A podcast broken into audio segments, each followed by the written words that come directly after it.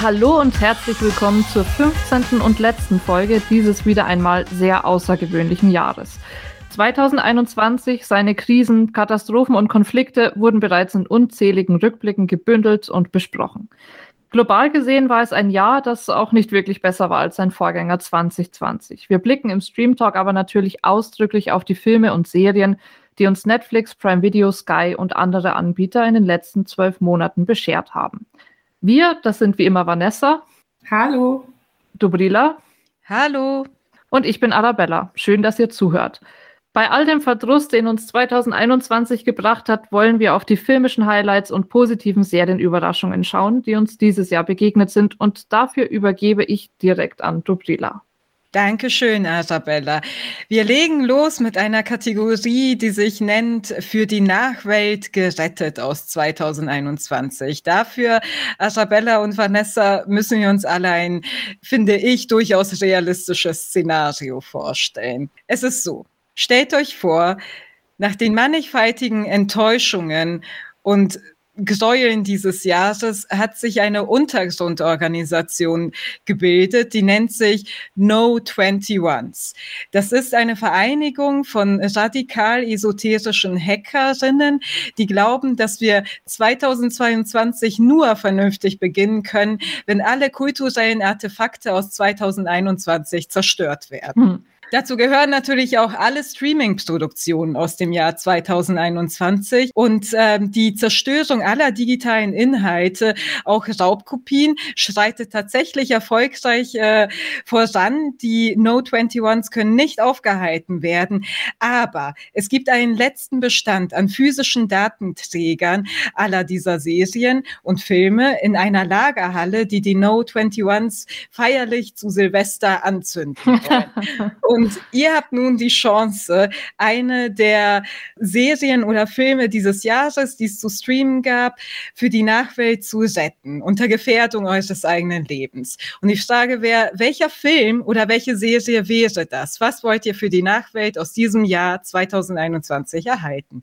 Ich kannte diese Lagerhallenprämisse nicht, aber ich bin noch zufriedener mit meiner Auswahl weil ich mir gedacht habe, ich habe ein paar Sachen auf der Liste gehabt, wo ich dachte, die werden es. Und dann dachte ich aber, es gibt ja ein Thema, das auch einfach eine wahre Geschichte mitbringt, weil es so passiert ist. Und ich finde, das soll für die Nachwelt weitererzählt werden, damit wir aus unseren Fehlern lernen. Und das ist die Underquote Railroad ähm, die Geschichte der Sklaverei in Georgia, äh, beziehungsweise sehr in dem speziellen Fall die Geschichte von Cora, die von der Baumwollplantage in Georgia flüchtet und wir sie so ein bisschen begleiten in dieser Serie mit der Untergrundbahn, äh, wie sie da flüchtet durch ganz Amerika und wie sie einfach nicht den Willen zu überleben verliert, trotz der unglaublichen äh, Strapazen und äh, was sie da alles erlebt. Man kann es gar nicht alles nacherzählen, weil es ist ganz, ganz, ganz, ganz schlimm. Und das Traurige an der ganzen Geschichte ist, dass es alles so passiert. Zu Zeiten der Sklaverei ähm, es ist unheimlich gut erzählt. Es sind ganz tolle Charaktere. Es ist wunderbar gespielt und es geht unter die Gürtellinie und für den einen oder anderen darüber hinaus. Und die Bilder, ob das jetzt gut oder schlecht ist, kriege ich nicht mehr aus dem Kopf. Und das ist was, was auf jeden Fall ähm, ja, einen mitnimmt, einen prägt äh, an Serien, die man im letzten Jahr gesehen hat und zudem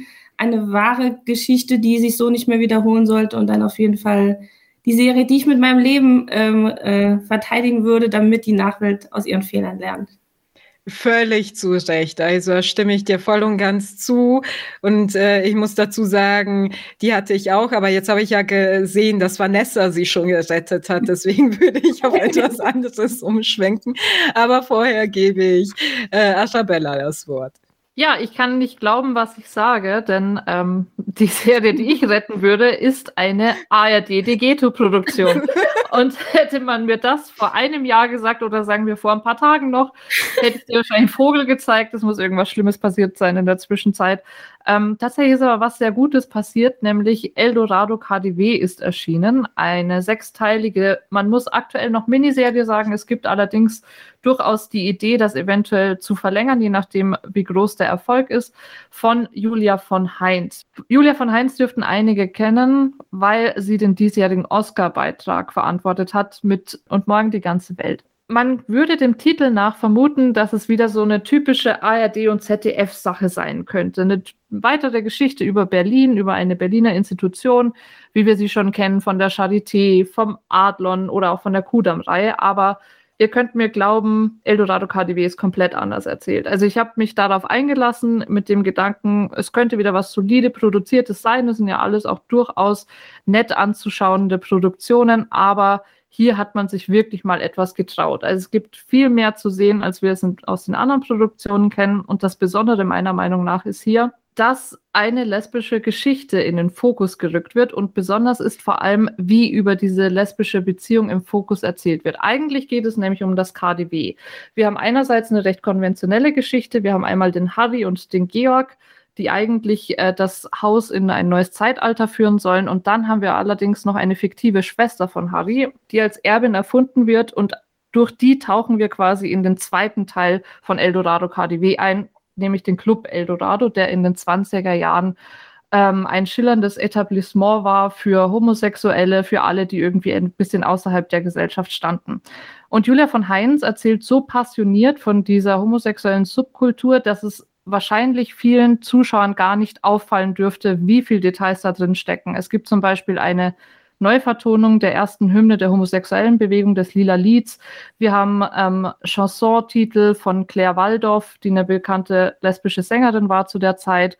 Ähm, und so einiges mehr. Und darüber hinaus gibt es einige künstlerische Griffe, die man auch nicht erwarten würde. Also wir haben einerseits die Kühnheit im Erzählen, das, worüber wir erzählt wird, und dann noch wie erzählt wird, wie es inszeniert wird. Und was mir da besonders gut gefallen hat, ist die Parallelisierung ins Jetzt. Man würde nämlich meinen, es sei unpassend, die Situation von Schwulen und Lesben in den 20ern mit heute zu vergleichen. Das passiert so, dass wir zum Beispiel die Straßen in Berlin aus der Jetztzeit sehen. Also wenn wir im KDW sind, alles irgendwie authentisch, ähm, zeitgemäß, sind wir draußen, sehen wir BVG-Busse, sehen wir Polizisten von heute. Und das passt für mich dazu, wie die ersten Reaktionen auf Eldorado KDB waren. Denn Julia von Heinz hat erzählt, dass erstmal Interviews wieder abgesagt worden sind, dass Titelblätter plötzlich verschwunden sind und dass ähm, einige Pressevertreter sie sogar als Zumutung bezeichnet haben. Lange Rede, kurzer Sinn. Eldorado KDW ist der Beweis, dass die öffentlich-rechtlichen sich doch was trauen können, dass sie eben den Streaming-Anbietern in nichts nachstehen müssen. Und genau deswegen ist es für mich so eine wahnsinnig wichtige Serie, weil in dem Stile vielleicht tatsächlich noch Hoffnung für die beiden großen öffentlich-rechtlichen Sendeanstalten bestehen. Sehr schön. Und damit stürmt Arabella aus der Lagerhalle Eldorado KDW in den Händen. ich habe eine Zwischenfrage, äh, oder habe ich überhört, du hast es gesagt, läuft es schon? Ah, ja, das läuft tatsächlich schon. Also es ist in der mhm. ARD-Mediathek jetzt verfügbar. Okay. Es lief schon im Fernsehen und ist jetzt in der ARD-Mediathek nach wie vor.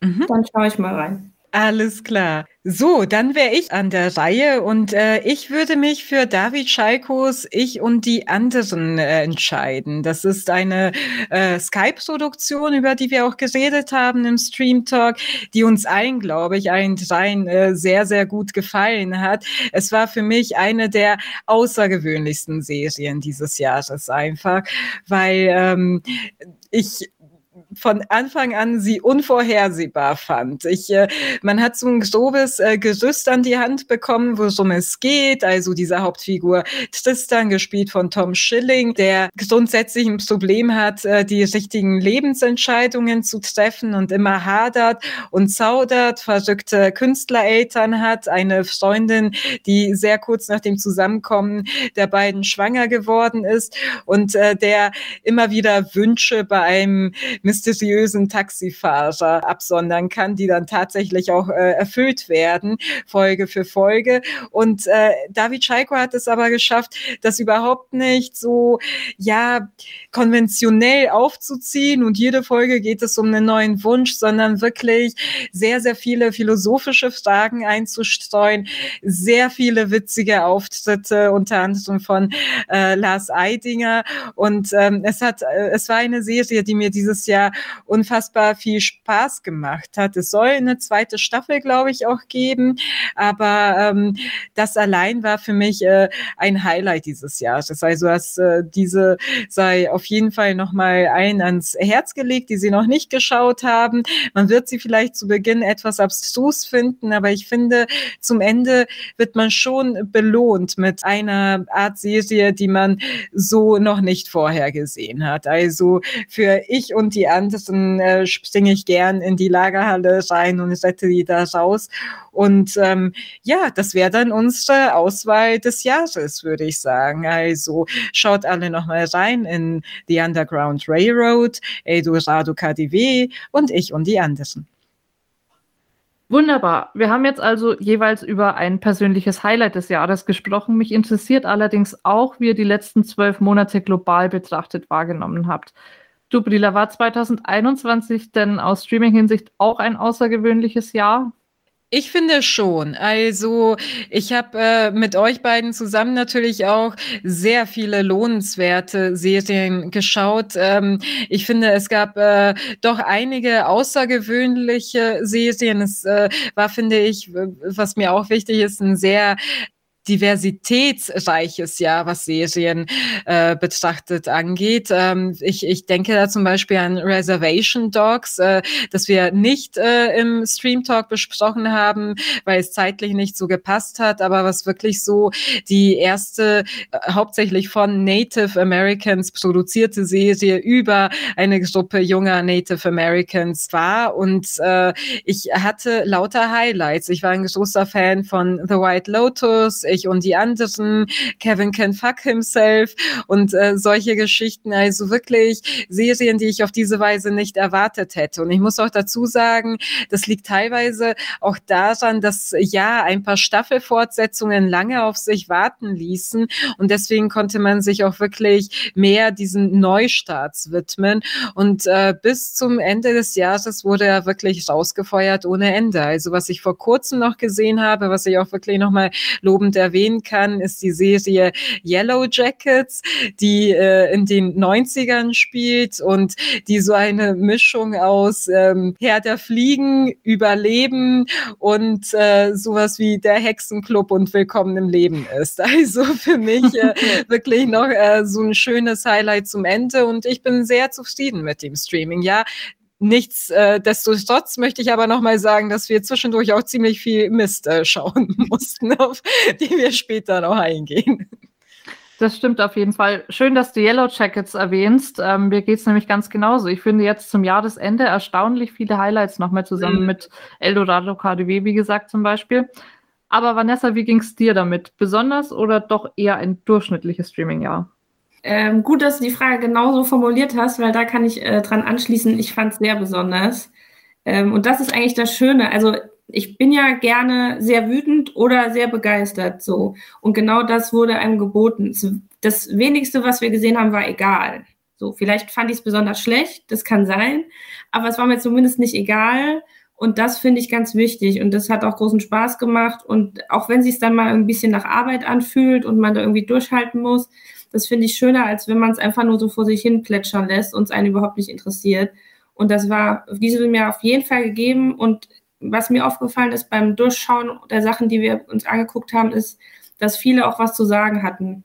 Dass es wirklich viele Themen waren, wo eine Aussage dahinter war, eine Ausschlagkraft, auch viele Vergangenheitsbewältigungen. Ähm, das sagt schon viel aus, finde ich. Und das hat sehr viel Spaß gemacht, sich da nochmal mit Themen näher zu beschäftigen, auch mal weiter drüber zu lesen oder wie auch für den Podcast, dass man mal noch ein bisschen liest, was genau steckt denn dahinter. Das hat mir großen Spaß gemacht und ich fand, es war ein sehr besonderes Jahr. Hoffen wir, dass das nächste auch so wird. Vielleicht ein bisschen weniger Pandemie und mehr gute Serien, aber ähm, trotz Pandemie hatte ich ein gutes Serienjahr auf jeden Fall. Da würde ich mich anschließen. Mir kam es auch so vor, als hätten wir viel gesehen, was zumindest eine Bedeutung hat. Ob das immer gut mhm. oder eben nicht so gut umgesetzt war, mag dahingestellt sein, aber mir kam es auch so vor, als wäre viel gesellschaftlich Relevantes passiert. Ähm, allerdings muss ich auch sagen, wir befinden uns im Jahr zwei nach Game of Thrones und was mir in diesem Jahr so ein bisschen gefehlt hat, ist eine Serie mit Event-Charakter. Ich würde sagen, was dem auf jeden Fall am nächsten kam, war Squid Game. Der Unterschied zu Game of Thrones, klar, ist, wir hatten da einen festen Tag, wöchentliche Erscheinungsweise. Man hat das in der Regel montags geguckt und das war in den nächsten ein, zwei, drei Tagen Thema. Bei Squid Game wiederum, klar, es ist eine Netflix-Produktion, war es eher so, die Serie erscheint, viele haben es sofort geguckt, manche erst nach und nach, aber es war relativ klar, dass wir nicht gleichzeitig auf dem gleichen Stand sind. Eben weil die Serie in diesem Jahr so relevant war, würde ich gerne mit euch nochmal drüber sprechen, als das größte Serienphänomen 2021. Und wie gesagt, weil es so viele Menschen gesehen haben, glaube ich, muss man nicht mehr allzu viel dazu verlieren. Nur ein paar Eckdaten dazu. Unglaubliche 142 Millionen Haushalte haben die Serie in den ersten vier Wochen gestartet und damit den Vorgänger Bridgerton als erfolgreichste Netflix-Eigenproduktion verdrängt. Handlung dürfte bekannt sein, nur noch mal ganz knapp zusammengefasst. Es ist eine südkoreanische Produktion, in deren Zentrum ein perfider Wettbewerb steht. 456 TeilnehmerInnen treten um ein astronomisch großes Preisgeld an. Und zwar in Kinderspielen. Die Kinderspiele sind aber natürlich nicht harmlos, sondern jeder, der verliert, scheidet nicht einfach nur aus, sondern wird exekutiert, stirbt also. Einige haben darin Kapitalismuskritik gesehen, Gesellschaftskritik, andere überhaupt nicht. Darauf werden wir auch noch eingehen. Aber erstmal ganz vorweg, wie ging es euch mit Squid Game? Hat euch die Serie gefallen? Ich äh, kam relativ spät zu Squid Game. Also ich habe, äh, ich glaube, eine Woche nach Erscheinen habe ich die ersten ja Tweets dazu gesehen, Schlagzeilen, YouTube-Videos und so weiter und dachte, Squid Game, was ist das? Ah, irgend so eine äh, blöde, reißerische Netflix-Produktion und so. Und dann habe ich es mir näher angeschaut und beschlossen, es später irgendwann zu gucken. Aber ich war eine absolute Nachzüglerin. Und das ist dann immer ein bisschen gefährlich, weil dann äh, bauen sich natürlich Erwartungen auf und man denkt, wovon sind die Leute hier so begeistert? Und äh, ich muss sagen, dass ich aber relativ äh, schnell reingefunden habe. Allerdings weniger wegen dieser reißerisch inszenierten Spiele Spiele, sondern mehr, weil ähm, ich irgendwie mich gut an diesem Protagonisten hängen konnte. Ganz ehrlich, ich fand ihn interessant und widersprüchlich genug, dass man vor allem seiner Geschichte gerne folgen will. Es ist nämlich so, dass er ja schon so eine Art Verlierertyp ist, der nichts auf die Reihe kriegt, äh, eine Spielsucht hat, damit auch wirklich seiner eigenen Familie schadet, also seiner Mutter, die arbeitet und irgendwie versucht, das Geld zusammenzuhalten, während er irgendwie äh, arbeitslos ist und äh, das wenige Geld, was sie verdient, eben äh, bei äh, Pferderennen verliert. Man kann sich schon sehr über ihn aufregen, auch darüber, dass er eher ein schlechter, unzuverlässiger Vater ist und so. Aber dann wird er in dieses Szenario geworfen von Squid Game, in dieses äh, Spiel und ähm, man merkt, dass er trotzdem aber einen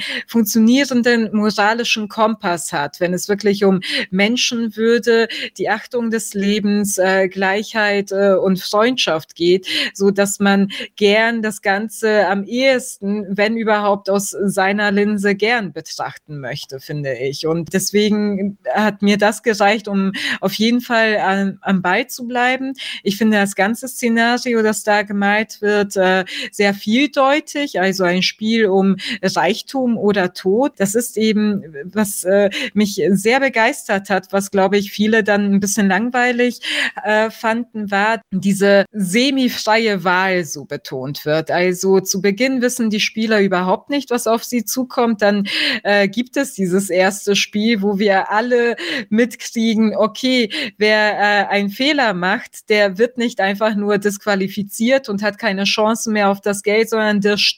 Das äh, fand ich äh, ja war radikal, also ziemlich reißerisch inszeniert aber dann kommt es ja dazu, dass äh, all die Spieler nochmal vor der Wahl stehen. Wenn sie mehrheitlich die Entscheidung treffen, wir wollen jetzt äh, abbrechen nach diesem ersten Todesspiel, dann äh, werden sie nach Hause gebracht und alles ist gut. Und äh, das Geld, äh, das äh, bislang verdient wurde, wird an die Familien der Opfer verteilt und so. Und äh, tatsächlich macht diese Serie diesen langen Schlenker, alle wieder nach Hause zu bringen und zeigt uns dann aber, dass sie wieder zurückkommen. Und das finde ich den interessanten Punkt, weil hier äh, haben sich die Macherinnen wirklich nochmal Zeit genommen zu betonen, okay, sie standen dann nochmal wirklich vor der freien Wahl und haben sich, äh, die Mehrzahl hat sich dann doch wieder entschieden, zum Spiel äh, zurückzukehren, was äh, dann wirklich nochmal unterstreichen soll, was für eine ja, Gesellschaftsanalyse das ist letzten Endes, dass man eher so ein brutales äh, Geld- oder Todspiel spielt, was natürlich super überzogen ist, als sich äh, ja einer wahrscheinlich relativ kapitalistischen, harten Gesellschaft, wie sie in Südkorea stattfindet. Das äh, genau wären meine ersten positiven Eindrücke zu Serie. Ein paar negative hatte ich auch, aber dazu können wir ja später kommen. Ich würde mich als äh, Opfer des Hypes bezeichnen. ähm, ich habe einmal reingeklickt ganz am Anfang, als es mir bei Netflix angezeigt wurde, dass es neu ist. Dann habe ich die erste Folge angefangen bis zur Hälfte und habe ausgemacht und dachte, das ist einfach nicht mein Stil es klingt jetzt ein bisschen dumm, aber ich meine das schon, wie ich sage, es gibt Länder, da kommen Produktionen her, da weiß ich schon per se, das ist mir zu laut, zu bunt. Ähm, deren, deren Art, Filme und Serien zu machen, ist nicht so meine. Und dieses Koreanische ist auf jeden Fall auch äh, was, was da mit reinspielt. Deswegen habe ich es wieder ausgemacht, wurde dann aber bombardiert von Menschen, die mich gefragt haben, wie findest du diese Serie? Weil man ja auch weiß, dass wir diesen Podcast machen und dann gibt es Freunde und äh, Menschen, die dann wissen wollen, was ist denn deine Meinung dazu? Und dann hat mir ein Freund gesagt, es fängt erst so richtig ab Folge 3 an. Und dann dachte ich, na gut, ich versuche es nochmal und habe mir es angeschaut bis zum Schluss, um einfach mit einzusteigen in diese Welt. Und ich habe den Hype nicht verstanden. Ähm, es ist für mich einfach brutal ähm, die Story habe ich in der Art irgendwie schon öfter gesehen. Ich glaube, wir hatten das auch schon mal als Thema, dass es so Hunger Games äh, ähnlich ist. Dieses, ich muss aus irgendwelchen Gründen überleben und es gibt eine Macht, die das Ganze beobachtet ähm, und dann irgendwie äh, das filmt oder irgendwelchen Leuten zuspielt oder in der Art habe ich das schon mal gesehen. Das waren ganz lustige Spiele, die da gespielt wurden. Ähm, ich verstehe natürlich auch den Hintergedanken zu sagen, wie äh, würden Menschen reagieren, wie spielt da die Psyche von Menschen in, in diesen Situationen. Ähm, aber mir war es echt egal. Also bis zum Schluss hat es mich überhaupt nicht gepackt und ähm, ich verstehe, dass die Memes lustig sind, die daraus entstehen. Das ist was, wo es, wo es mich noch eher hintreibt. Das finde ich dann auch mal lustig. Aber ich habe die Serie ähm, nicht gemockt und auch nicht für gut empfunden. Und mir ist eine zweite Staffel auch maximal egal, ehrlich gesagt. Das ist interessant. Ich finde die Memes äh, um die Serie herum sogar eher störend, weil sie von der Deutung, die ich da gerade gerne nahelegen möchte, eher wegtreibt. Denn für mich ist es Kapitalismuskritik. Ich muss gleich vornweg sagen, ich weiß, dass es ironisch ist, äh, Kapitalismuskritik auf Netflix, einem Megakonzern, zu üben.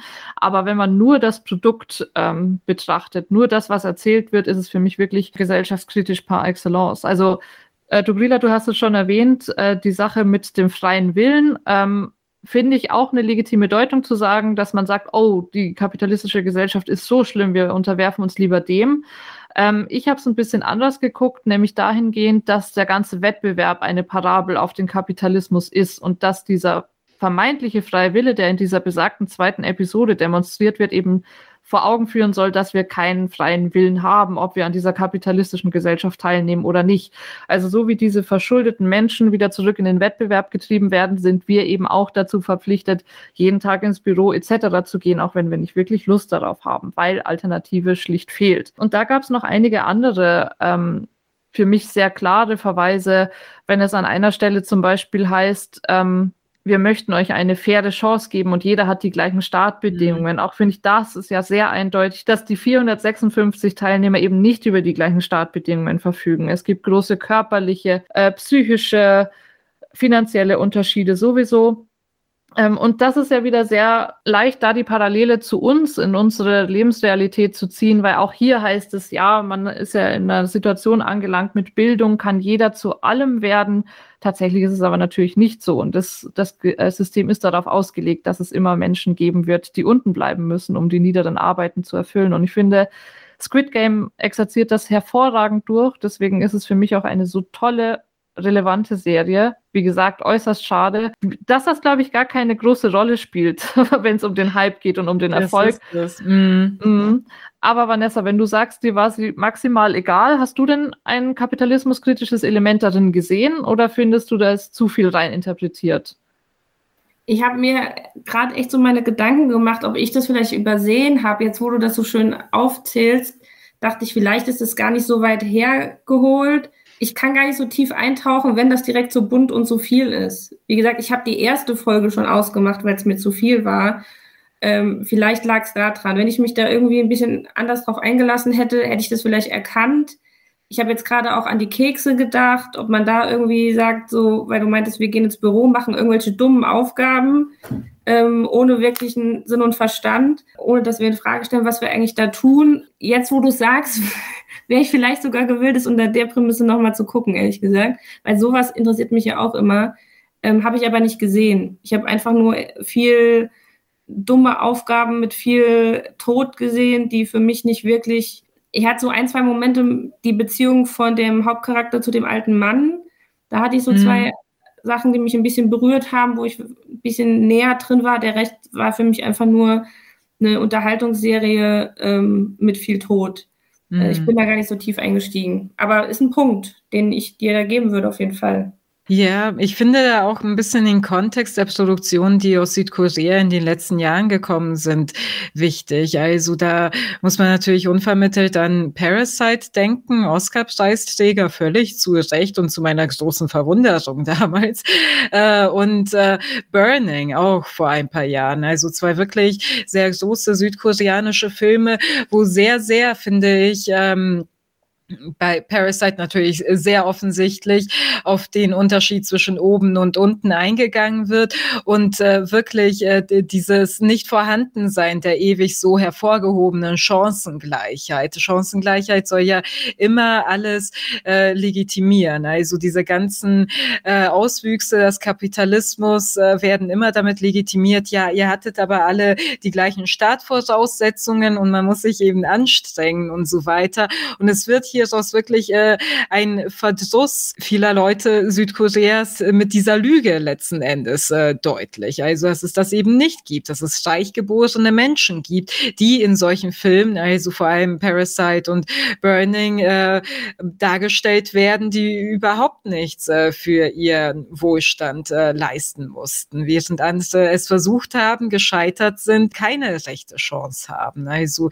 das finde ich interessant, dass diese Art von äh, Kapitalismus Kapitalismuskritik aus Südkorea kommt, mhm. dann aber auch ja diesen schicken äh, koreanischen Look irgendwie vor sich trägt, der gerade vor allem auch bei der Jugend momentan super ankommt und äh, dadurch auch alles noch ein bisschen besser, also vermarktbarer äh, macht. Das ist nämlich ein großer äh, Faktor vom Erfolg von Squid Game, denke ich. Ähm, tatsächlich find, fand ich das zunächst auch befremdlich, dass das so schick aussieht. Und das passt ja eigentlich gar nicht zu dem, was erzählt wird. Man hätte das ja auch ein bisschen apokalyptischer gestalten können. Ich bin mir durchaus bewusst, dass ich da vielleicht mit meiner Interpretationswut etwas zu weit gehe. Ähm, aber ich habe gerade das, also wir haben ja zum Beispiel diesen Schlafsaal, in dem all die Teilnehmer unterkommen und dann diesen Weg zu diesen Spielen, alles ist irgendwie quietschbunt. Äh, wir haben auch in der ersten Sequenz, in der sehr viele Menschen sterben, klassische Musik. Es wiegt, es, das denke ich eben ist dann bewusst eingesetzt, weil es wirkt wie so eine harte, bewusste Kontrastierung, wie wir sie tatsächlich im Kapitalismus auch erleben. Also, dass wir einerseits vielleicht wir Menschen im Westen oder ein Großteil der Menschen im Westen ähm, von diesem System profitiert. Bei uns sieht alles schön und gut aus. Wir haben Milliardäre, die sich zum Spaß irgendwie ins All schießen können und auf der anderen Seite verhungern täglich abertausende Menschen. Und ich fand, das wird mit diesem visuellen Stil irgendwie schon rübergebracht. Also dieses unpassend schicke, polierte zu dem Kontrast, was eigentlich gerade zu sehen ist und was eigentlich gerade passiert. Wie gesagt, vielleicht geht da die Interpretationswut ja. etwas mit mir durch, aber ich fand es sehr gelungen. Man kann es auf jeden Fall so sehen. Ob ja. war. Ich, ich denke, es hat äh, vor allem, also wenn ich sage schick und koreanisch, dann denke ich, hat es vor allem so den Anspruch, eine Jugend anzusprechen. Es ist hm. quietschbunt, es hat ein bisschen so eine Computerspielästhetik, äh, denke ich. Das äh, spielt da auch eine große Rolle. Und wenn man auch an diese ähm, koreanischen Boybands äh, denkt und so weiter, es ist immer alles so äh, farblich fluorierend äh, irgendwie und äh, zieht äh, dadurch äh, natürlich ähm, ja Leute aller Orts äh, irgendwie an und vor allem junge Leute. Und das sind auch so meine Kritikpunkte an der Serie. Natürlich, so hat sie, so ist sie mega breitenwirksam geworden. Aber wie du auch schon erwähnt hast, Arabella, vor allem find, denke ich für diesen reißerischen Inhalt. Jeder will die nächsten kranken Spielchen sehen und äh, sehen, äh, wer da umkommt und wer weiterkommt und wie spannend das Ganze ist, wie schweißtreibend dabei. Und ähm, wenn man die Serie nur darauf äh, reduziert, dann ist das äh, fast schon ein bisschen öde bis ähm, ja nur so eine Freude am Grauen äh, letzten Endes. Ja, das Problem sehe ich auch und ich fürchte, dass es halt wieder so ein Phänomen ist wie bei Game of Thrones. Natürlich nicht der gleiche Größenordnung, aber auch da gibt es halt verschiedene Aspekte, ähm, die wahrscheinlich sehr verschiedene Zuschauergruppen ansprechen. Also einerseits die Menschen, die es eben gerne gucken, weil es durchaus komplexe Beziehungsdynamiken gibt, Machtverhältnisse, interessante, vielschichtige Charaktere und dann gibt es eben noch sehr viel Sex und Gewalt. Und ich glaube, das erklärt in diesem Fall vielleicht zumindest ein Stück weit den Hype. Also sicherlich nicht die Kapitalismuskritik alleine, mhm. wenn dann eher ein Trotz Kapitalismuskritik, sondern diese vielen Anknüpfungspunkte für sehr verschiedene Zuschauergruppen. Was aber ja sehr in der Kritik war, war äh, die Gewaltverherrlichung. Ich habe einen Bericht vom Bayerischen Rundfunk gesehen, die haben eine Umfrage gestartet, dass jetzt in Kindergärten das nachgespielt wird und wenn man sich zum Beispiel dann dieses Spiel mit dem Stillstehen, äh, wenn man sich bewegt, dann scheuern die Kinder sich jetzt eine richtig mit Ohrfeige. So, weil halt diese, diese Distanz zur Gewalt da durch die Serie irgendwie ein bisschen anscheinend verrückt ist. Ähm, oder man sagt dann, du bist jetzt tot und dann kriegen die eine Ohrfeige. Ich habe da so einen Bericht gelesen vom Bayerischen Rundfunk.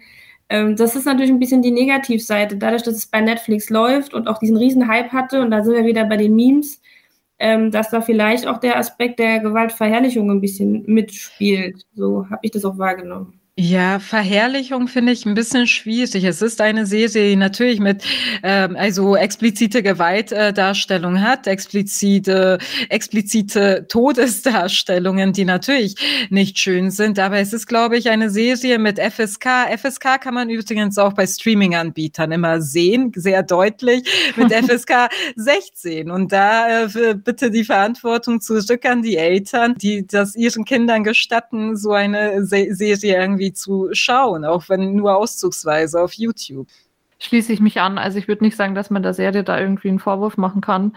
Äh, wenn, dann führt sie eher schön vor Augen, wie schnell das geht, also wie grausam äh, die Realität tatsächlich ist. Also ich meine, die wird dann eigentlich mit der Serie ja vor Augen geführt, also wie sehr man in Konkurrenz und Wettbewerb miteinander tritt und wie schnell man dann irgendwie vergisst, wem man gegenüber hat, irgendwie das Miteinander in den Hintergrund tritt und das machen Kinder eben schon von jüngstem Alter an und das erweckt nicht die Serie. Also die kommen vielleicht dadurch momentan in dieser Situation auf diese Idee, aber es ist ja was, was in was viel tiefer verankert ist in der Art, wie wir miteinander umgehen. Denke ich auch. Was ich noch äh, anfügen würde, auch zu dem, was Vanessa gesagt hatte, auch ich bin nicht sehr gespannt auf eine zweite Staffel, um ehrlich mhm. zu sein. Ich habe diese erste geschaut, also bis zum Ende, fand es interessant, fand äh, ja eine Serie mit äh, absolutem Wert auf jeden Fall für dieses Jahr. Irgendwie auch sehr wichtig und äh, prägend. Aber ich habe auch einfach die Befürchtung, und das hat man durch diesen Hype ja schon mitgekriegt, dass aus einem einem eigentlich wichtigen und klugen Statement dann so eine Art Gimmick wird. Also dann geht es, äh, je nachdem, wie sie es aufziehen, immer weiter darum, wie werden die nächsten Spiele aufgezogen, was gibt es da noch für kranke Geschichten dazu und so weiter. Und äh, der Ansatz äh, der Kapitalismuskritik wird äh, dann äh, total verschütt gehen, denke ich. Ja, schließe ich mich an. So sehr ich die erste Staffel mochte, ich glaube, dass kann keine sinnige Fortführung geben. Das ist leider wahrscheinlich wieder eher nur so ein Fortführen von dem, was funktioniert hat und Abozahlen bringt. Vanessa, ich glaube, ich kann mir vorstellen, was du zu der zweiten Nee, ich meinte ja eben schon, das interessiert mich nicht, obwohl ich dann sagen muss, ähm, ich würde, glaube ich, die erste Folge gucken, nur weil mich interessiert, ob die wirklich einfach wieder reingehen oder ob es was ganz anderes wird. Weil wenn mhm. ich jetzt mich darauf einlasse, was ihr sagt und wenn das von den Machern so gedacht ist, dann hast du natürlich die Möglichkeit, das Thema irgendwie ganz anders aufzumachen und seine Geschichte weiterzuerzählen. Oder man sagt halt, ja, der Hype war halt aufgebaut auf diesen Gewaltspielen und er geht aus irgendeinem Grund wieder zurück oder wie auch immer. Und es wird genauso, wie wir jetzt in der ersten Folge auch gesehen, in der ersten Staffel auch gesehen haben. Das wird mich, glaube ich, schon noch interessieren jetzt gerade.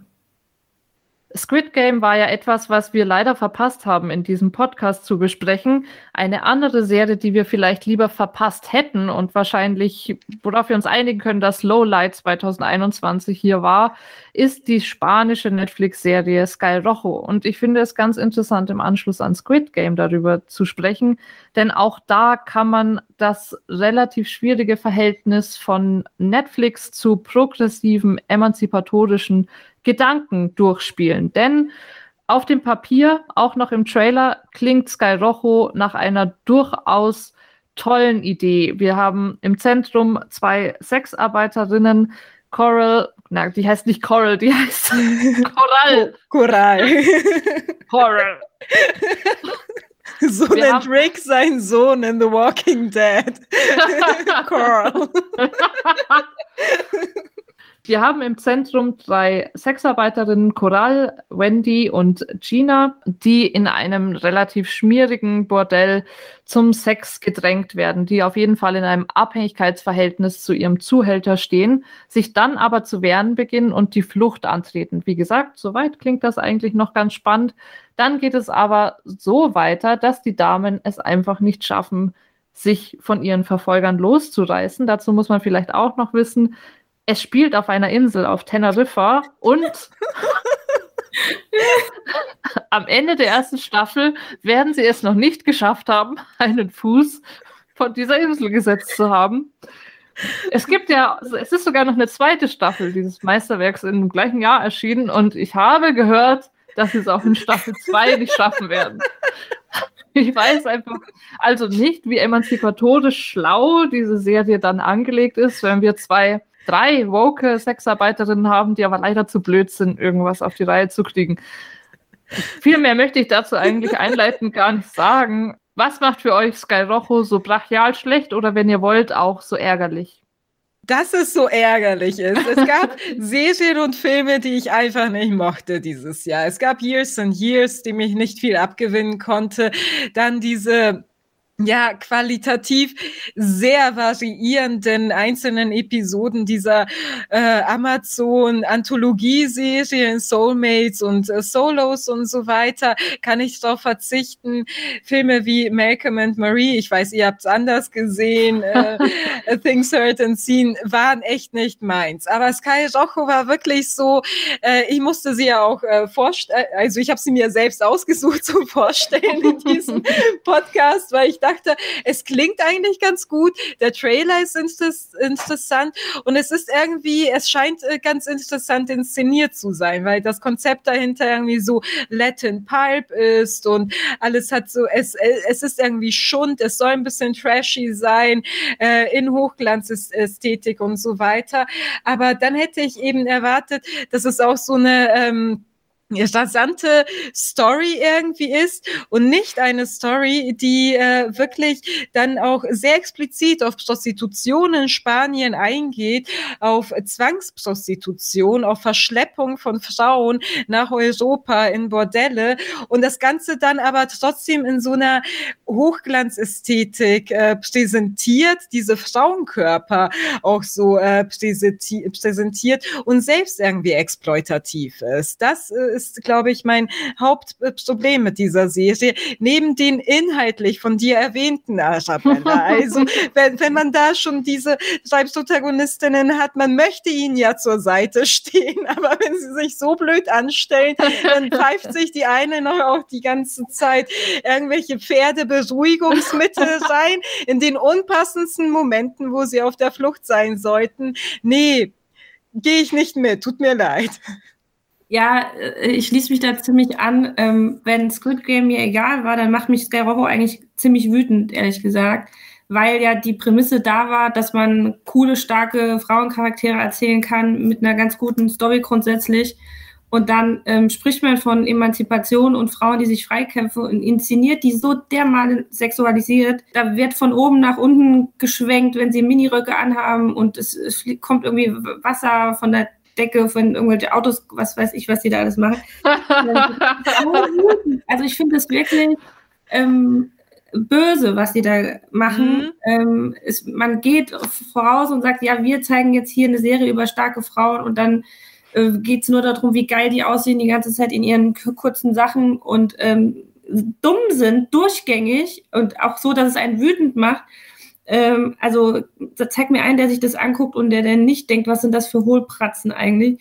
Äh, mich hat es sehr, sehr wütend gemacht und ich fand, äh, ja, das war einfach die beschissenste Serie, die mich auch am wütendsten gemacht hat in diesem Jahr. Keine Ahnung, was in Staffel 2 passiert ist, aber wenn sie es da auch nicht von der äh, Insel runtergeschafft haben. Sind sie nicht schlauer geworden? Vielleicht war der Rock dann noch kürzer. I don't know. Ich fand es schrecklich. Ich würde ja jetzt irgendwie tröstend sagen, wir haben ja in diesem Jahr auch noch eine Serie besprochen, die sich positiv mit äh, weiblich sexueller Selbstbestimmung beschäftigt hat. Aber ich weiß, wie toll ihr die Meute fandet. Deswegen lasse ich diesen Verweis jetzt an der Stelle einfach. Das begraben wir mal schnell. Und es ist keine Serie aus diesem Jahr. Also sie kam dieses Jahr nach Deutschland. Äh, deswegen, ah, okay, du hast recht. Dann, dann ist sowieso irrelevant. Also ich weiß nicht, ich glaube, es braucht keinerlei weitere Worte über Skyrocho. Wir sollten dem wahrscheinlich gar nicht nee, allzu viel Raum geben. Aber äh, ich vielleicht noch so als Schlusssatz eingefügt. Ich meine, Netflix hat ja nicht nur Unsinn rausgebracht ja. dieses Jahr, aber das hier ist ein Beispiel für wirklich schlechte Produktionen, wo keiner mal irgendwie drüber geschaut hat, wo wirklich äh, den Macherinnen äh, einfach Geld äh, in die Hände gedrückt wurde. Ich glaube, von äh, Haus des Geldes stammt, äh, stammen die auch teilweise und da so vertraut wurde, da wird schon irgendwie was Cooles bei rauskommen und so ein bisschen Gesellschaftskritik äh, lassen wir da auch einfließen, sexualisieren die Protagonistinnen noch und äh, das ist wirklich äh, aber auch so beispielhaft für viele Netflix-Produktionen. Also dass es äh, nur so eine halbgare Kritik ist und äh, ansonsten vor allem so auf visuelle Werte gesetzt wird. Aber in diesem Fall war es wirklich eine absolute Frechheit und äh, schlägt ins Gegenteil vom vielleicht Beabsichtigten um.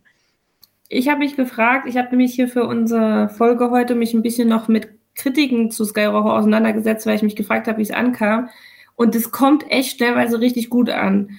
Und dann frage ich mich, ob das vielleicht einfach äh, Zuschauer von Netflix sind, die einfach genau sowas sehen wollen. Also, dass es da gar nicht wirklich um Inhalt geht, sondern das ist dann einfach eine Art von Unterhaltung. Es sind drei dumme Frauen, die cool aussehen und irgendwie äh, sexy sind und das ist halt die Story und dann ist mir auch viel mehr egal. Ich habe da äh, Bewertungen gelesen, wo ich wirklich gedacht habe, das Klau, die gehen dann aber auch auf Details ein. Die sagen nicht gut, sondern die sagen, ich fand super in der Szene, was sie da gemacht hat. Oh Gott. Das, kann, das glaubt man noch nicht und das ist nicht möglich. Ähm, aber vielleicht sind wir auch einfach zu streng mit den Leuten. Ist, nein. Es gibt wirklich wenig, was für die Serie spricht. Ja. Also. Allerdings, wirklich. Da, doch, die ein oder andere Schauspielerin, der ein oder andere Schauspieler ist eigentlich ganz gut. Äh, da frage ich mich aber dann wiederum, warum dort. Aber naja, nee. wesentlich mehr ist es nicht. ähm, nee. Ja, schnell, lass uns weitermachen. frustrierend. Wir haben jetzt unsere persönlichen Highlights durch. Das Serienphänomen 2021, gerade eben noch mal eine herbe Enttäuschung abgehakt. Ich würde sagen, damit ist der Pflichtteil zu Ende und wir können zu etwas entspannten, vielleicht auch etwas dümmlichen übergehen, um uns vielleicht gemein zu machen mit den Ladies von Sky Rojo. Nein, das ist auf jeden Fall nicht. Ich bin dafür. so viel, so viel sei uns erlaubt. Wir spielen Fuck Mary Kill und weil das ein Streaming-Podcast ist, natürlich mit Figuren aus Serien und Filmen, die wir in diesem Jahr hier besprochen haben. Und ich würde sagen, Vanessa, möchtest du vielleicht anfangen? Ja, ähm, ehrlich gesagt merke ich gerade, dass ich mich mit meiner Auswahl in die Scheiße gesetzt habe.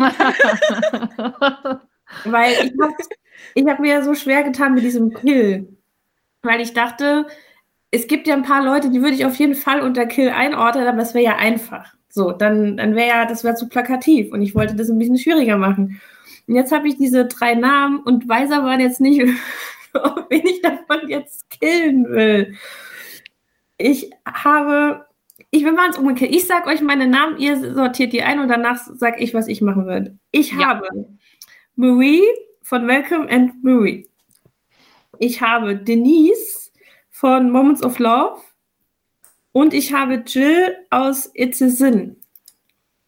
So. Oh, also ich glaube Jill Kill. Kill Jill beziehungsweise. Was? Was? Ich glaube, da waren wir uns einig, dass sie zum Ende hin richtig äh, scheiße wurde in der Serie. Oh. Red weiter. Red weiter, ich sag dann was dazu. Ich glaube, du willst äh, Denise heiraten und äh, mit Marie ins Bett. Ist das so? Ich hätte ehrlich gesagt von den drei jetzt Denise gekillt.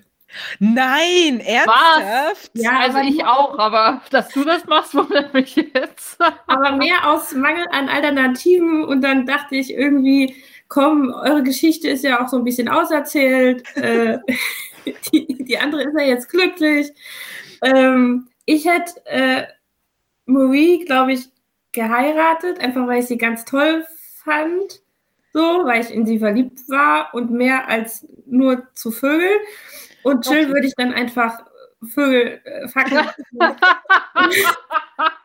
Das übrig bleibt. Ähm, Dafür hat sie keine Zeit. Sie lebt nur für die schwulen Szene. Auf mehr genau. war ihre Figur nie angelegt. also. Meine Nummer hatte Zeit, aber nicht mehr. Äh, da würde ich Jill nehmen und äh, heiraten Marie einfach, weil ich in sie verliebt bin und mit ihr ganz viel Zeit verbringen möchte und all das erleben möchte, was sie mit Malcolm auch erlebt hat. Also ich glaube, der krasseste Unterschied ist, dass ich Jill heiraten würde, aber sowas von aus dieser Wahl von diesen drei. Ähm, dass sie sich nur in der Homo-Szene bewegt, kommt mir ja brachial entgegen. Habe ich überhaupt kein Problem damit, da können wir dann gemeinsam abtauchen.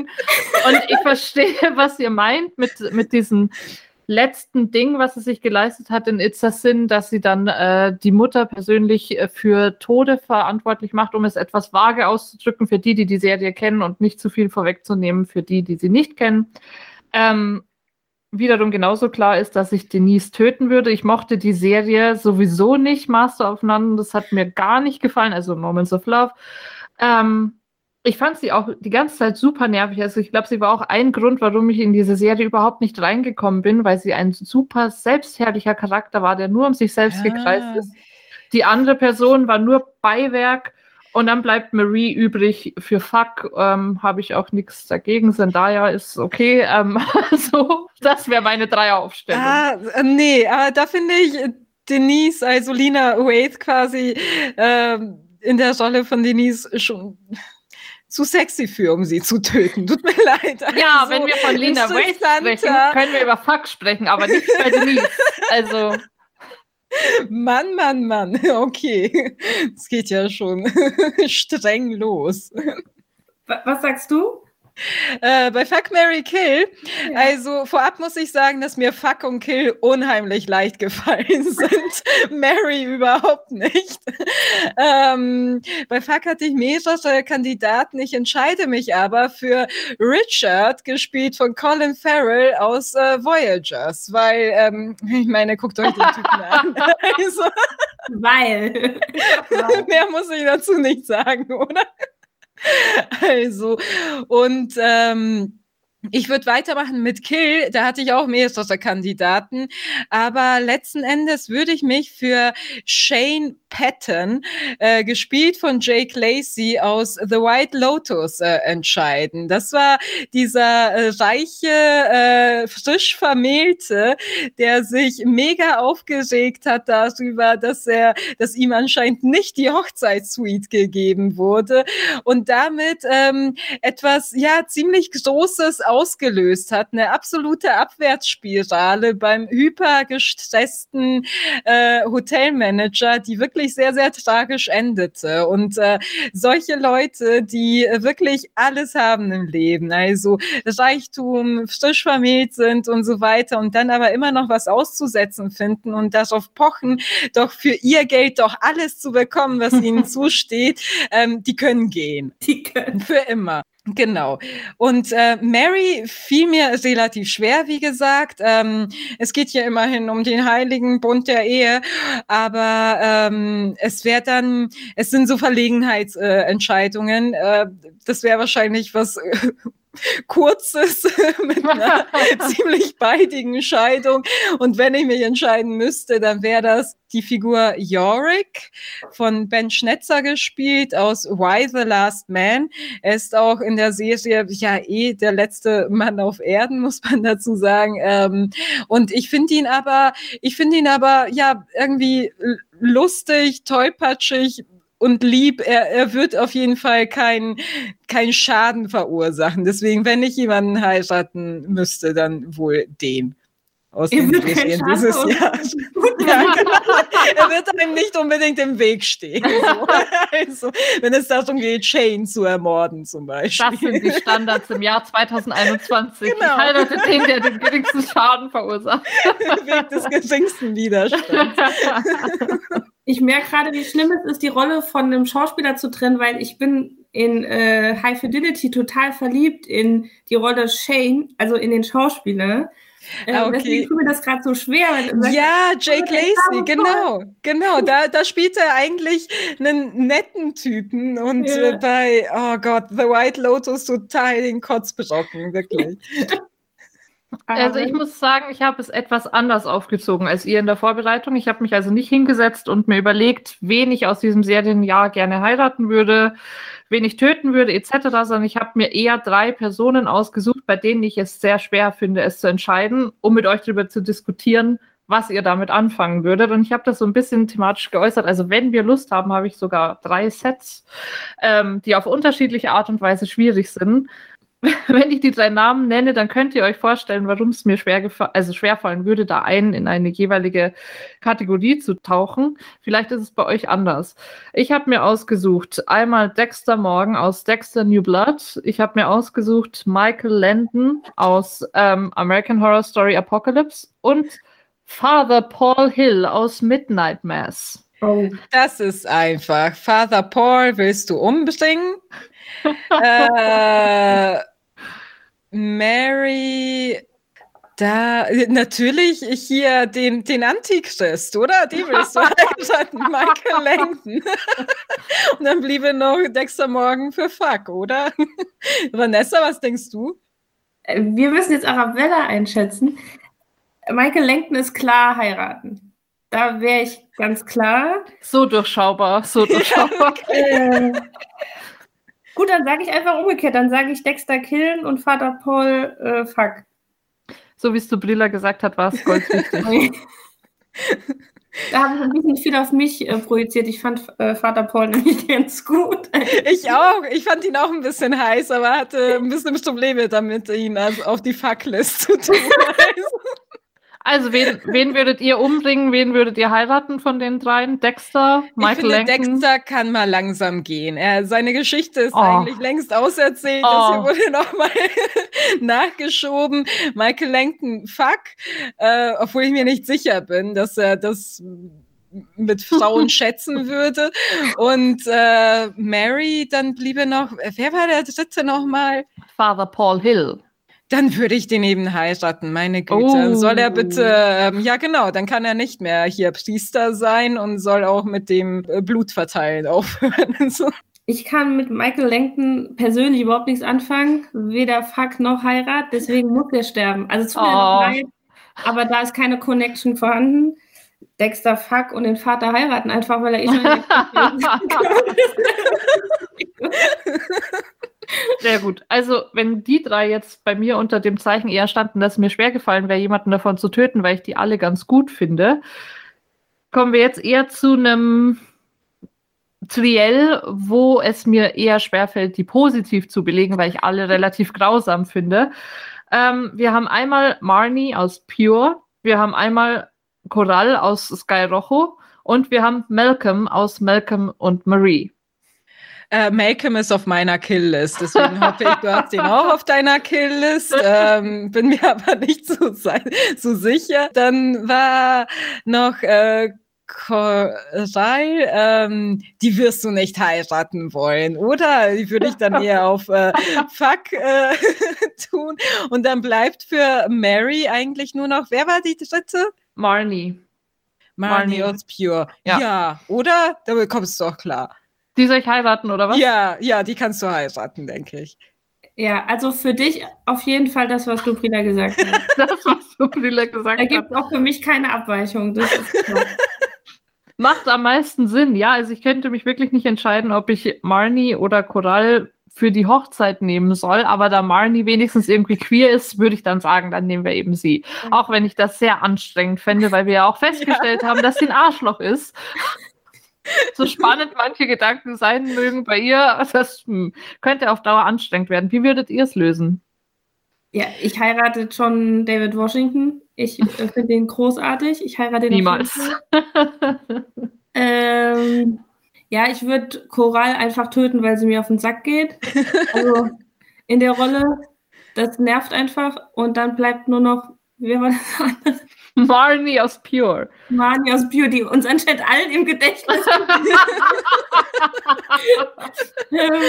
Ver-. Äh, dann hat man sie auch am nächsten Tag vergessen, hat keinen Herzschmerz. Das finde ich gut. Die nehme ich. Okay, dann lasst uns noch ein drittes abschließendes Duo machen, wenn das jetzt eher so die Enttäuschungen waren. Dann habe ich jetzt, auch wenn der Begriff nicht schön ist, die Powerfrauen für euch. Oh. Ähm, wir haben Mare auf Mare of Easttown, wir haben Allison aus Kevin Can Fuck Himself und wir haben Deborah aus Dexter. Puh, das ist nicht einfach. Das ist wirklich nicht einfach. Okay, weil ähm, ich schätze die alle irgendwie. Die Frage ist, äh, wen müsste ich davon töten? Mit wem müsste ich verheiratet sein letzten Endes? Ähm, Mayor aus Mayor of Easttown. Oh Gott. Ja, man kann die schon heiraten, aber sie ist schon streckenweise ein unemotionaler Klotz, was es nicht einfach machen wird. Mm. Egal, dass sie von Kate Winslet gespielt wird. Und dann hätten wir noch äh, Deborah, die, ich finde, Dexters Geschichte ist natürlich auserzählt, aber Deborah, da sind sich eigentlich alle Fans einig, musste ungerechtfertigterweise gehen. Deswegen würde ich sie nicht sterben lassen. Deswegen wird sie zu Fuck kommen, denke ich. Und dann bleibt für äh, Kill eigentlich nur noch äh, übrig. Allison. Allison aus Kevin Can Fuck Himself ist vielleicht auch, ja, ich meine, ich habe schon Sympathie für sie, aber sie hat sich auch irgendwie in die Lage gebracht, verdammt nochmal. Also natürlich ist äh, Kevin auf meiner Kill-List auch noch als Alternative zu Shane mit drauf, aber ja, ich glaube, das ist eine Figur, die sich sowieso noch entwickeln muss in der nächsten Staffel. Äh, ich würde mich anschließen, einfach weil ich finde, dass Mare eine perfekte Ehefrau ist, glaube ich, weil die auch für einen kämpft und für die Familie kämpft und da irgendwie. Na, sie ist doch so unemotional, Vanessa. Wie würdest du damit klarkommen? Ja, wir reden ja von Ehe. Wann ist eine Ehe emotional? Die soll ja funktionieren. Die Familie zusammen. Bei den anderen zwei ist es mir relativ egal, glaube ich, aber mit demselben Argument wie du auch würde ich äh, Allison, glaube ich, umbringen. So. Aber da ist mir fast ein bisschen egal. Da ich, an beiden habe ich nicht viel. Also ich würde Deborah heiraten. Ich finde den Charakter Ja. von Staffel 1 bei Dexter wahnsinnig toll. Natürlich ist sie auch anstrengend, aber sie hat ihren eigenen Kopf. Sie ist sehr empathisch gleichsam, auch wenn sie das gerne überspielt. Ähm, sie hat einen guten moralischen Kompass. Ich finde, das sind schon mal gute Voraussetzungen. Dass ich Mare nicht töte, ist ja wohl klar. Ich glaube, meine Begeisterung für Kate Winslet ist schon mal durchgekommen. Außerdem finde ich auch die Rolle durchaus sympathisch. Für eine Hochzeit wird es nicht reichen. Dafür ist sie zu sehr mit sich selber oder ihrem Job äh, beschäftigt. Und Allison schweren Herzens würde ich dann töten, aber wäre auch für eine der anderen Rollen in Frage gekommen, grundsätzlich. Immerhin schweren Herzens. Ja, schweren Herzens. Da kann sie sich nichts von kaufen, aber Nee. so. Okay, habt ihr noch was auf der Liste oder sollen wir überleiten zum letzten? Nö, ich hatte natürlich noch äh, Alternativen, aber meine Kill-List ist äh, ziemlich klar geworden, denke ich. Ähm, ich möchte nur noch mal lobend äh, hervorheben, weil der auch auf der Fucklist war. Ash Mukherjee, gespielt von Nathaniel Curtis aus It's a Sin. Das war vielleicht eine der attraktivsten Figuren des Jahres. Also. Das stimmt. Das sehe sogar ich. Dann lasst uns weitermachen. Der Blick zurück ist gleichsam auch immer ein Blick nach vorne. Gibt es schon Dinge, auf die ihr euch in Streaming-Hinsicht im Jahr 2022 besonders freut? Wir freuen uns natürlich auf sehr vieles, was man so äh, bisher sehen konnte. Jedenfalls ist das bei mir so. Ich habe ein paar Sachen, wo ich wirklich Bock drauf habe. Aber es gibt eine Serie, die würde ich euch gerne direkt vorstellen und dann frage ich euch, ob ihr auch solche Serien oder auch Filme habt, auf die ihr euch im nächsten Jahr freut, auf die ich mich riesig freue. A, weil sie schon sehr bald kommt, nämlich Anfang Januar und B, weil es eine der Serien ist, die mich seit längerer Zeit schon sehr berührt und beschäftigt und das ist die dritte Staffel, die jetzt kommt von Afterlife von und mit Ricky Gervais. Ich erkläre ganz kurz, um was in Afterlife geht. Ich glaube, man kennt die Serie zumindest so ein bisschen. Ähm, Ricky Gervais, der Regie macht, der Drehbuch schreibt, der das Ding mitproduziert, spielt den äh, Lokaljournalisten Tony, der seine Frau an Brustkrebs verloren hat und jetzt komplett eigentlich den, die Verbindung zum Leben verliert und komplett in ein Loch fällt.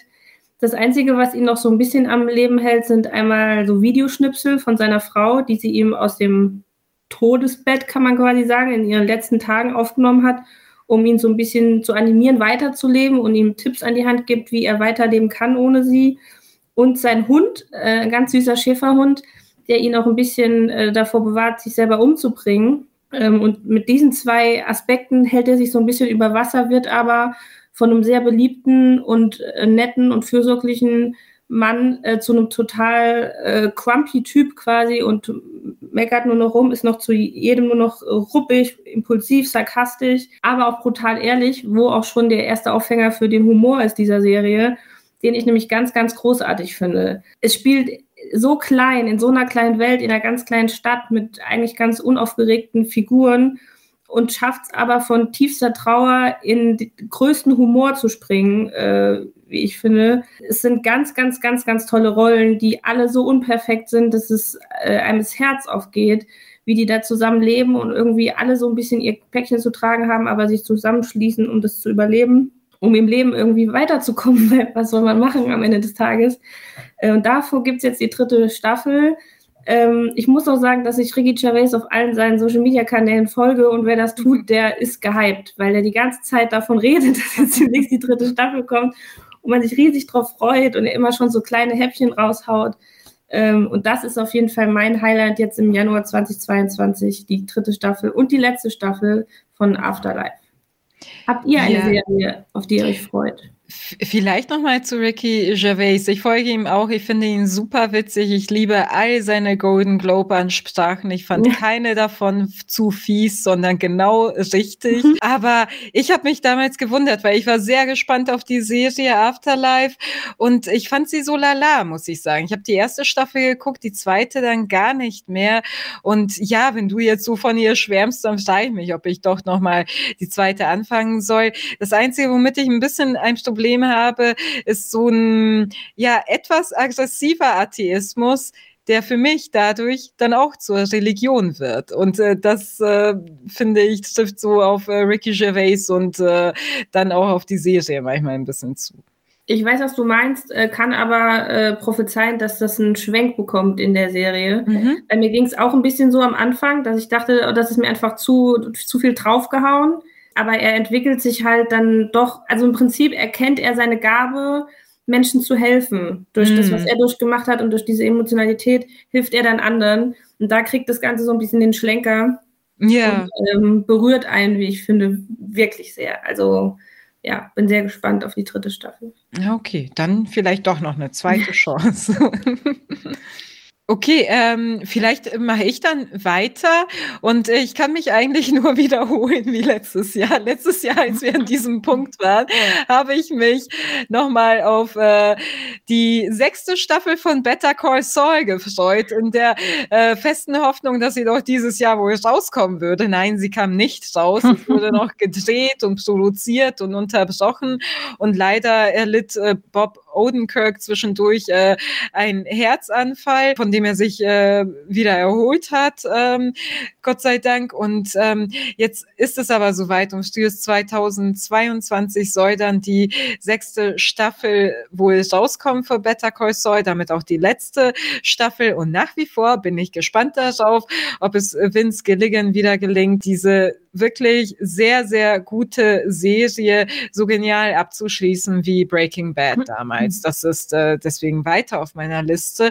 Und ansonsten als äh, völlig neuen Neustart habe ich mir eine Serie namens Dark Winds äh, notiert, auf äh, die ich gespannt bin. Das soll so eine Western-Neo-Noir-Serie über zwei Native American Polizisten sein, die einen Mord in den 70ern aufklären wollen. Das äh, klingt schon mal interessant. Wir hatten ja auch schon Anfang dieses Podcasts das Thema Reservation Dogs und Repräsentation auch von Native Americans in Serien.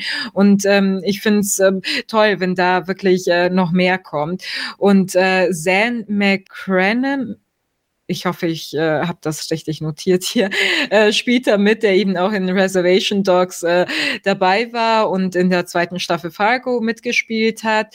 Und ähm, ausführender Produzent ist George R. R. Martin. Für ah. alle, die sich fragen, warum er mit seinen Büchern nicht zu Rande kommt, das hier ist wohl einer der Gründe. Also er macht alles außer weiterschreiben, wie es aussieht. Das wäre eine Serie, auf die ich gespannt bin. Die soll nächstes Jahr rauskommen. Dark Winds. Ich freue mich auf zwei Fortsetzungen aus zwei Genres, äh, die eigentlich mir generell weniger liegen. Das eine ist die Fortsetzung von Upload. Ähm, da wird es auf Prime Video weitergehen mit einer zweiten Staffel. Es ist eine dystopische Comedy, in der die Endlichkeit ein Ende findet. Ähm, die Prämisse davon ist, dass wir nach dem Tod erleben, dass wir unser Bewusstsein hochgeladen wird in eine virtuelle zweite Welt. Ich finde, das Thema hat jetzt nochmal eine neue Brisanz erlangt, nachdem Mark Zuckerberg das Metaverse oder zumindest die Idee dazu vorgestellt hat. Und das Bissige an dieser Serie ist die Idee, dass es auch im Nachleben weitergeht mit dem Kapitalismus und sich das Jenseits, je nachdem, wie viel Geld man im Diesseits erworben hat, ähm, schöner oder etwas unangenehmer gestaltet. Und das war in dieser ersten Staffel mit sehr viel Witz und gleichsam aber auch einer guten Portion Kritik ausgestattet, dass ich mich auf die Fortsetzung freue.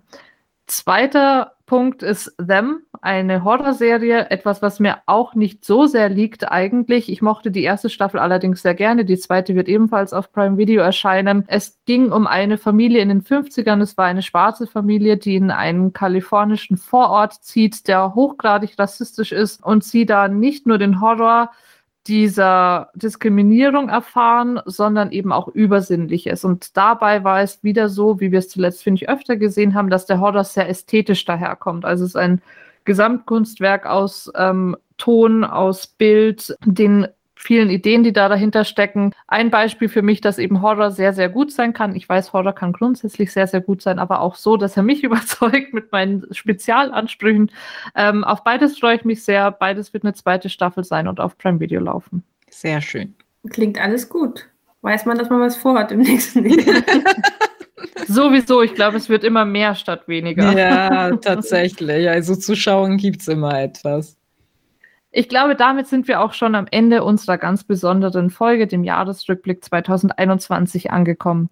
Ich freue mich sehr, dass ihr mit uns auf das vergangene, doch sehr bewegte Streaming-Jahr geblickt habt. Wir würden uns sehr freuen, wenn ihr auch 2022 wieder mit dabei seid. Abonniert dafür gerne ähm, unsere Social-Media-Kanäle. Wir schreiben euch dazu alles in die Show Notes. Bis dahin wünschen wir euch alles Gute, eine gute Zeit und kommt gut ins nächste Jahr. Genau, macht's gut. Tschüss. Tschüss. Tschüss.